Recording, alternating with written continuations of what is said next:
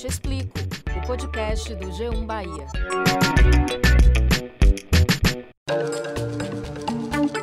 Olá, eu sou Valma Silva, editora do G1 Bahia. E eu sou Camila Marinho, repórter e apresentadora da TV Bahia. E esse é o Eu Te Explico, o podcast do G1 Bahia.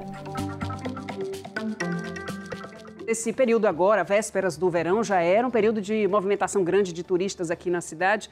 Comércio baiano, viu gente? Que deve registrar um crescimento nas vendas de 2,4% em dezembro. Parece pouco, mas é significativo para um ano aí de pandemia. Estão previstos investimentos de 20 milhões de reais para ajudar a recuperar o setor. Uma das áreas que esperam ser alcançadas pelas ações é a de hotelaria, que deixou de faturar mais de 400 milhões no primeiro semestre desse ano. No segundo trimestre deste ano, a taxa de desemprego na Bahia caiu para 19,7%, conforme dados divulgados pelo IBGE, o Instituto Brasileiro de Geografia e Estatística. Mas, apesar da queda, o índice ainda é o segundo mais alto do Brasil, abaixo apenas do estado de Pernambuco. Pois é, Valma, esse número é um pouco menor do que o registrado no primeiro trimestre deste ano, quando a taxa de desemprego no estado atingiu o recorde de 21,3%. Além disso, a taxa baiana registrada no segundo trimestre de 2021 foi também a menor para o estado desde o primeiro trimestre de 2020, no início da pandemia da Covid-19. É, Camila, mas o final do ano está chegando e com ele vem o verão e também datas comemorativas, como Natal e o Réveillon. E é nessa época que o comércio baiano fica mais aquecido, com a ajuda também dos turistas que visitam a nossa região. E no mês de outubro, geralmente começa a contratação de mão de obra temporária para dar conta de todas as vendas realizadas nesse período, principalmente em shoppings. E com o avanço da vacinação contra a Covid-19 aqui no estado e a flexibilização do comércio, a expectativa está alta para a geração de empregos nos próximos meses. E é sobre esse assunto que a gente aborda neste episódio. Convidamos para o nosso bate-papo Marcelo Gavião, que é superintendente do Cine Bahia, e Edson Piadio, da Associação dos Shoppings da Bahia.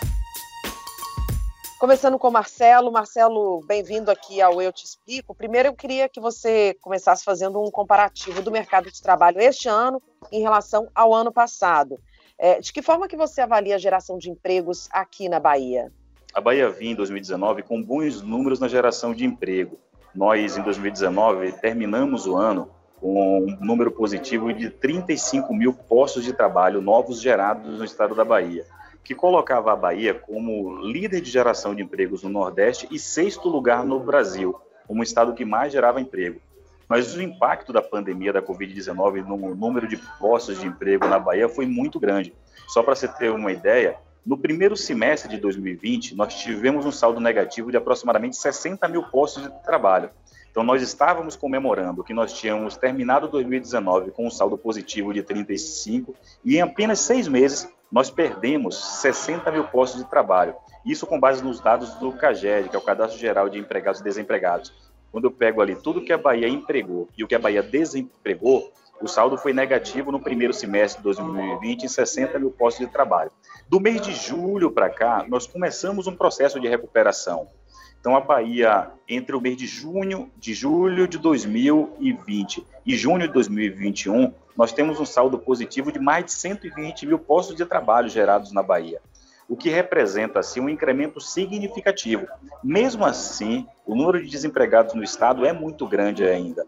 Qual que é a nossa expectativa agora? Na medida em que a gente mantenha esse processo de retomada das atividades econômicas, que não tenha mais nenhuma interrupção, nenhum fechamento de atividades econômicas, a expectativa nossa é que a gente continue crescendo, principalmente agora, quando a gente inicia ali a contratação para os postos de trabalho temporários. A chegada do verão, da alta temporada, de alguma maneira interfere positivamente nessa expectativa positiva de contratações aqui na Bahia? Interfere sim, interfere bastante, principalmente quando a gente compara um ano com o outro, né? O ano de 2020 ele foi, ele foi dramático, inclusive nesse período que deveria ter sido um período de grandes contratações todos os anos, ali entre os meses de agosto e setembro, nós começamos a fazer intermediação de mão de obra dos trabalhadores para poder atuar nas vagas temporárias. O ano passado foi dramático, porque nós tínhamos uma cidade como Salvador, por exemplo, o shopping estava fechado, os bares estavam fechados, uma parte deles, restaurantes estavam com horários limitados de funcionamento. E isso fez com que a gente não tivesse a garantia nem da manutenção dos postos de quem eram trabalhadores regulares nessas, nessas atividades. Trabalhos temporários no ano passado foram muitos, muito poucos contratados em Salvador. Esse ano a gente já percebe uma diferença significativa. É, apenas uma rede de loja de calçados é, em Salvador, na semana passada, de uma vez só, ofertou 100 vagas de trabalho temporário. Então a expectativa nossa é que a gente possa ter no próximo período agora um processo de aquecimento na contratação temporária, não apenas vinculada ali às vendas do Natal e do Réveillon, mas também na preparação do verão. Então, na medida em que as atividades, os ensaios, os shows, toda essa atividade cultural que movimenta muito a cadeia produtiva em Salvador, na área da cultura, na medida em que elas sejam liberadas, a nossa expectativa é que a gente tenha assim um período de boas contratações na cidade de Salvador e em vários cantos do estado da Bahia. Você já deu alguns indicativos aí de algumas áreas onde há contratação. Quais são as vagas que normalmente surgem neste período do fim do ano em relação ao Natal, ao fim de ano e, claro, ao verão também, aos eventos turísticos aqui na cidade? E qual é a duração desse tipo de contrato? As, a, a, o que mais movimenta a contratação são os setores de comércio e serviço. Esses são os líderes de contratação é, de vagas temporárias agora. Pensemos aqui o seguinte: é, idealize um shopping. Se ele projeta um aumento de vendas, as lojas têm que se preparar. Então, essa área vinculada a vendas, ela contrata bastante gente. O setor também ali de serviços, restaurantes, os bares, eles também ampliam muito a contratação de trabalhadores, porque aumenta o fluxo de pessoas, tem, a, tem as pessoas da cidade que passam a consumir mais, tem os turistas que vêm à nossa cidade também que passam a consumir mais. Mas não apenas isso. Então, mesmo trabalhadores de segmentos da área da indústria, por exemplo, tem também contratação é, para vagas temporárias. Então, aí em Salvador, por exemplo, na região metropolitana de Salvador, tem sempre as contratações para a parada da refinaria Landulfo Alves, que movimenta ali um número significativo de trabalhadores, esses inclusive com um, pagando, um salário é, que atrai muito a atenção e o desejo dos trabalhadores de poder atuar ali. A contratação temporária, ela em média, ela é realizada para um trabalho de três meses, mas é importante dizer que uma parcela significativa dos trabalhadores que são contratados para atuar de maneira temporária, eles são efetivados. Então eles são efetivados, alguns deles, porque as vagas elas permanecem abertas mesmo depois daquele período, e eles são contratados às vezes em substituição a quem já está lá. Então é uma oportunidade de emprego muito grande para quem está buscando se colocar ou se recolocar no mercado de trabalho. Você falou sobre comércio e serviços, são as vagas mais é, preenchidas nessa época de fim de ano, mas a pandemia trouxe alguma mudança no perfil dessas contratações, no perfil das vagas? Nesse aspecto, não. A pandemia trouxe uma série de mudanças, né? É, inclusive, uma possibilidade dos trabalhadores terem mais necessidade de ter mais acesso a elementos tecnológicos. Mas para esse tipo de venda, assim, ela, a expectativa nossa é que permaneça um perfil do trabalhador. O que acontece é que muitas lojas elas vão continuar apostando nas vendas online, né? Nas vendas a partir dos aplicativos, dos sites, nas, na venda a partir das ferramentas tecnológicas que elas usam.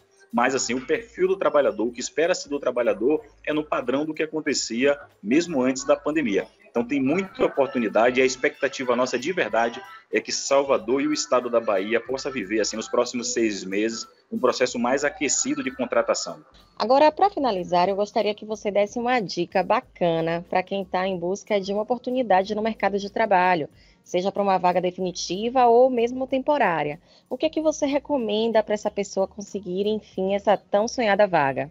É, a primeira coisa é ficar muito atento assim à preparação, à qualificação é, há 20, 30 anos atrás, a ideia de qualificação para o mercado de trabalho estava muito vinculada a um período da vida.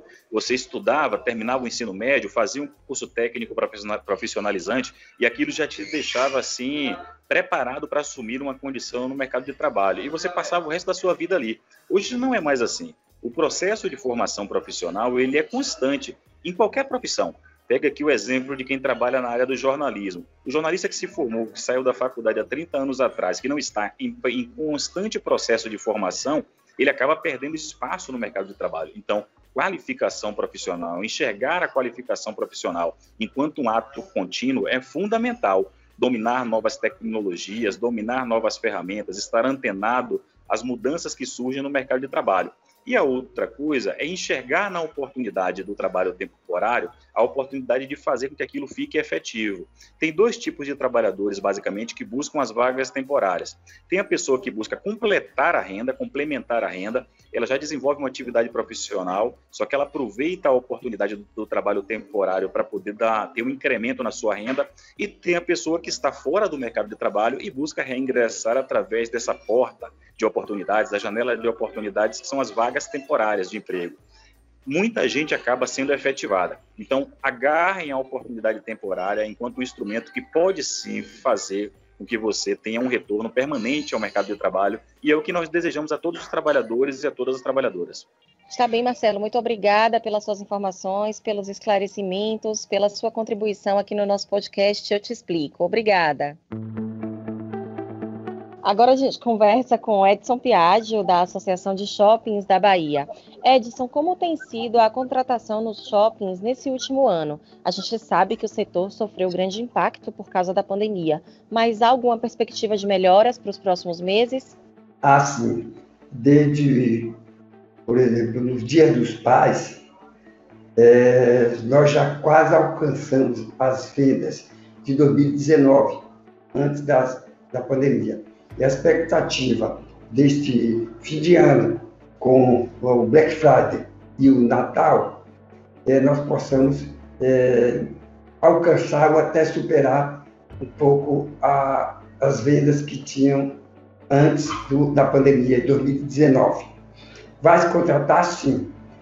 Agora, uma coisa muito importante que nós também imaginamos que este ano o número de retenção poderá ser maior do que o ano passado que é uma nova perspectiva, na verdade. Há uma, há uma, uma, a motivação do lojista é que esse ano de 2022 possa ser um ano é, é, é que continue a retomada do, do comércio, é possível que tenha uma retenção maior do que tinha antigamente, que era 10, em torno de 10 a 20%. O senhor falou aí em segurança dos lojistas em relação ao estoque, mas, por outro lado, tem essa boa perspectiva né, de ser um ano melhor, inclusive, do que o de 2019, até por conta dessa retomada. Mas muitas lojas foram fechadas neste período. Como é que está essa relação é, com relação a essas lojas fechadas, a perspectiva de chegada de outras lojas, outras redes em substituição a esses pontos que estão fechados hoje? Está ocorrendo isso. Se você passar no shopping, você vai ver lojas fechadas, mas você vai ver uma nova operação que não era, que não era comum. Você vai ver a operação de serviço. O serviço está chegando aos shoppings.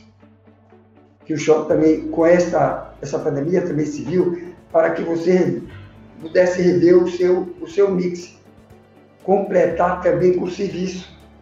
Hoje você chega em shopping, encontra cartório de imóveis no shopping, cartório de registro civil, coisa que não se tinha no passado. Então, sem dúvida, fechou, a Bahia também fechou muita loja.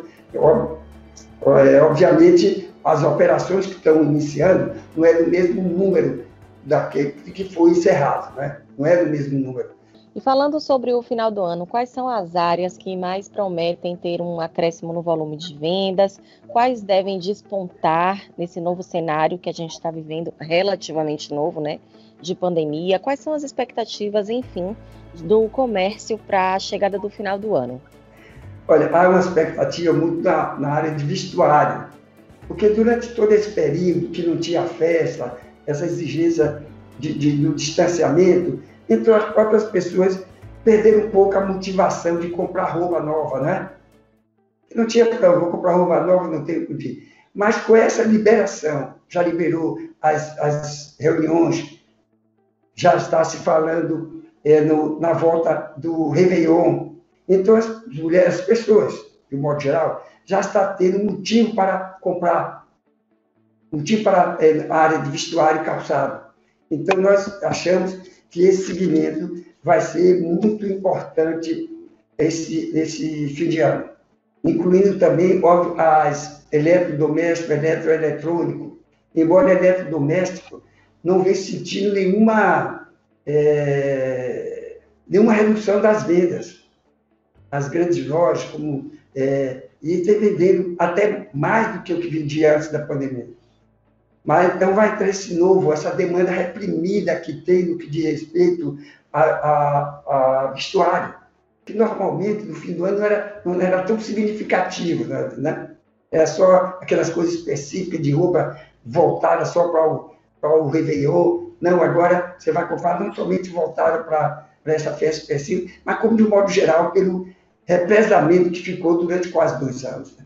Edson, a gente sabe que teve uma mudança no perfil é, no estilo de compra do consumidor. Né? Durante a pandemia, passou a se comprar muito online, as pessoas se acostumaram um pouco com esse tipo de compra e venda. Como é que os shoppings têm feito? O que, que os shoppings têm feito para atrair os consumidores que migraram em um certo ponto para o online?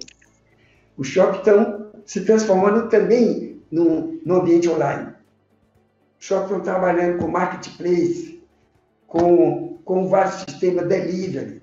Então, o shopping você ficou o seguinte, que deveria se adaptar. E os shoppings estão fazendo isso. Você compra no, no, no é, pelo online e vai receber no shopping. Ou compra no shopping vai receber em casa. Mas uma pesquisa interessante que fizemos, que fizemos é que as pessoas estão fazendo isso. Ela compra online, mas ela quer, vai buscar no shopping.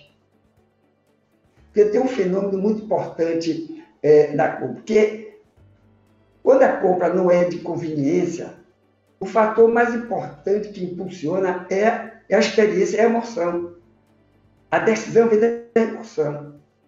E a compra online tem essa, divide, reparte essa, essa experiência, essa, essa, essa sensação, porque você faz a compra, espera chegar o produto, então você fraciona esse, essa razão da emoção que leva você a comprar.